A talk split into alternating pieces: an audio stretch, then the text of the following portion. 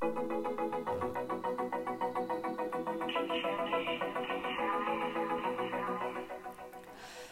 い。ということで今日は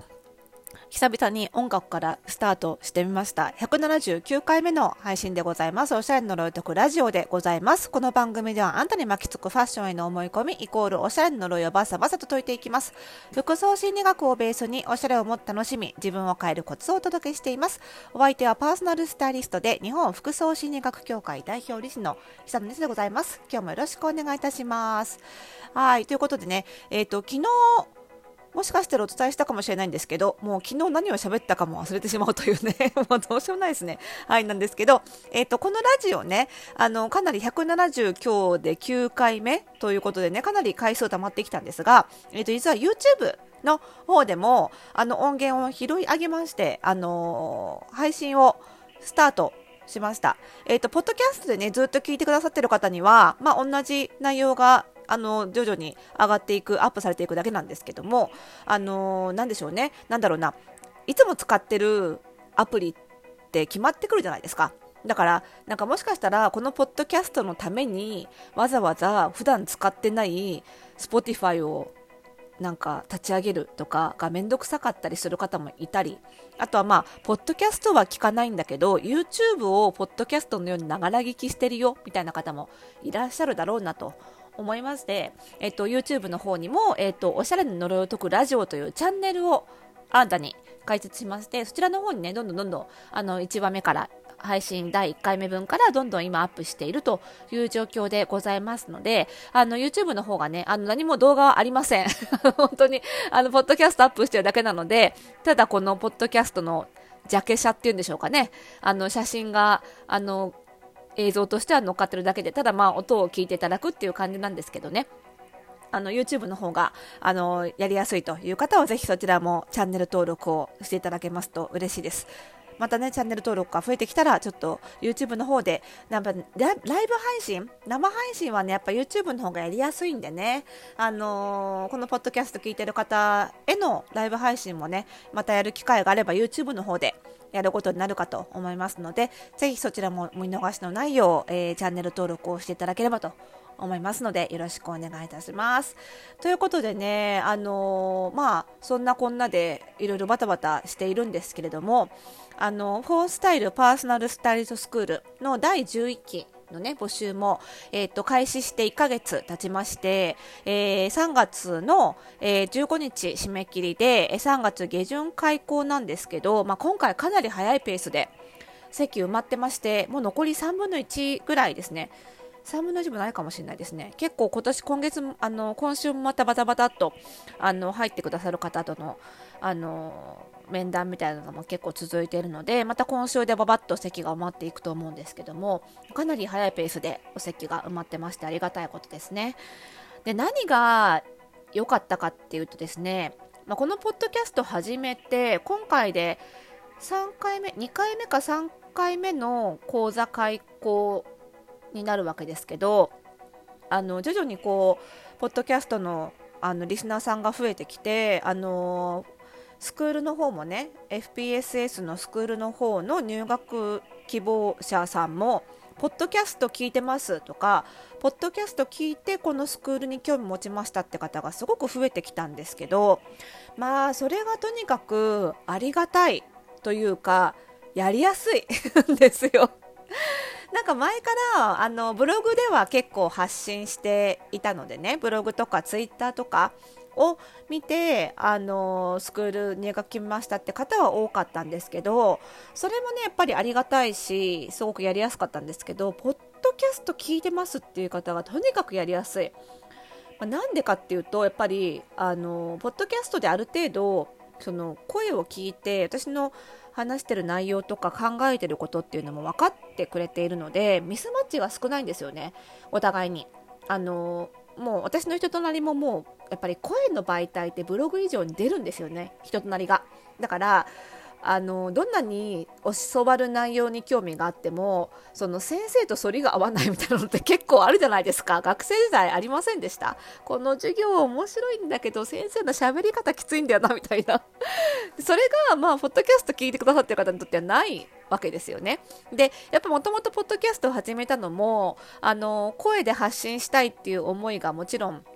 1番だったんですけどやっぱり2番目3番目にはそのスクールにね入ってくださる方が長時間私の授業をある程度受けなきゃいけないにあたって事前に私がどういう喋り方するのかが確認できないときついだろうと思ったんですよ。ね、話し方がどうしても声質の耳障りがちょっとみたいなのって相性問題であるのでやっぱりそれがねあの相性が悪いときついだろうなって思ってたんですよね。で FPSS のサイトでいろいろ動画はアップしてるんですけど、まあ、あの声だけでねがっつり聞ける話の内容も含めてねがっつり体験できるみたいな機会があった方がいいだろうなっていうこともあってポッドキャスト始めたということもあったんですけどなので、まあ、入学者さん入学検討されてる方もこういうポッドキャストみたいなね私の声とか話の内容を確認できるあのメディアがあるっていうのはあの便利だろうなと思うんですけどやっぱ私にもねすごいメリットが大きいんですよね。でそれはあのもちろんその事前に相性が分かる分かって確認してもらえてるっていうのももちろんあるんですけどやっぱりポッドキャストを聞き続けられる聞き続けていただけてるってことはある程度こう信頼関係ができてるというか信頼してもらえてるっていうことだと思うんですよ。でこの信頼を得られてる状態っていうのがやっぱね教育するにおいては欠かせないんですよねとにかく。なんでかっていうとあの教育ってそのその時点で教育受ける側生徒さん側が必要性を感じてないことも教えなきゃいけないんですよ。むしろその生徒さんが気づいてない必要性を感じていないというよりは気づいてすらいないことを教えるのが真の教育というかねそれこそが教育を受ける本当のメリットだと思うんですよ。なんかこれ必要だなっって感じていることを学べるのはもちろんなんですけど本来はそれ以上に本人は必要だと思ってない。生徒さんは気づいてないけどでも絶対これが必要になるっていうことまで教えるっていうのがやっぱり教育受けるメリットだと思うんですよね。教われるっていうのが。それが独学と誰か先生に学ぶっていうことの大きな違いでもあると思うんですよ。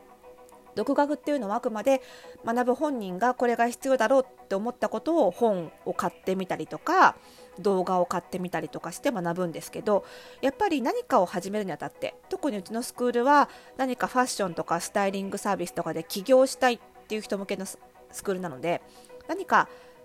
起業をやるにあたって必要になることってやっぱり生徒さん自身では気づけないこともたくさんあるのでそこも含めてあこの勉強も必要なんだよ。これも知っておかなきゃいけないんだよ。これも改善しなきゃいけないんだよっていうことが教えてもらえるそこまで教えてもらえるっていうのがやっぱり独学ではないスクールに入る一番大きいメリットだと思うんですよね。でもその本人が今現在必要性がピンとこないものを教えるってすごく難しいんですよ。あのー、なんだろうな。例えばどういうことかっていうとほとんどの人がねうちにスクールとして入ってくる当初は本人としては例えばパーソナルカラー診断みたいな似合う服の診断をするスキルとかあとはコーディネートを作る理論が知りたい。それが必要だって考えて入ってくるんですけど。でも私から見るともちろんそれは必要なんだけどでもそれ以上にその人が学ぶべきことっていうのは別にあったりするわけですよ。例えばもともと結構おしゃれなんだけどその服選びのジャンルがすごく偏っていてそれだけではあのまんべんなくお客様に対応できないっていうことが私から見えていた場合に本人が全然興味のないテイストのジャンルの服を勉強しておいた方がいいよって言ったり